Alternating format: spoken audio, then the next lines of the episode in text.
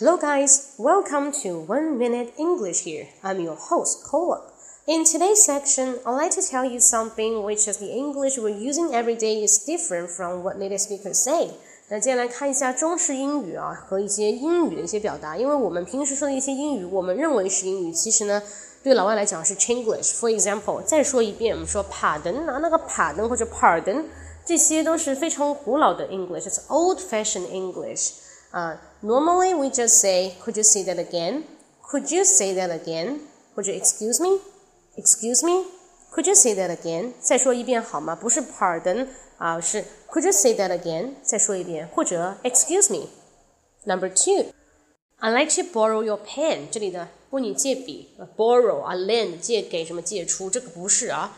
那其实 borrow 跟 lend 老外很少会用。比如说我要问你借笔，我会说 May I have your pen? May I have your pen？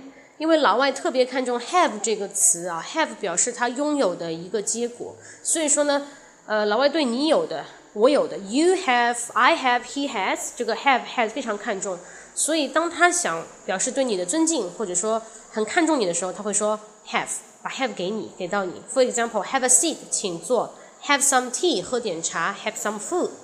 Got it？大家可以关注我的微博啊，微博是英语脱口秀。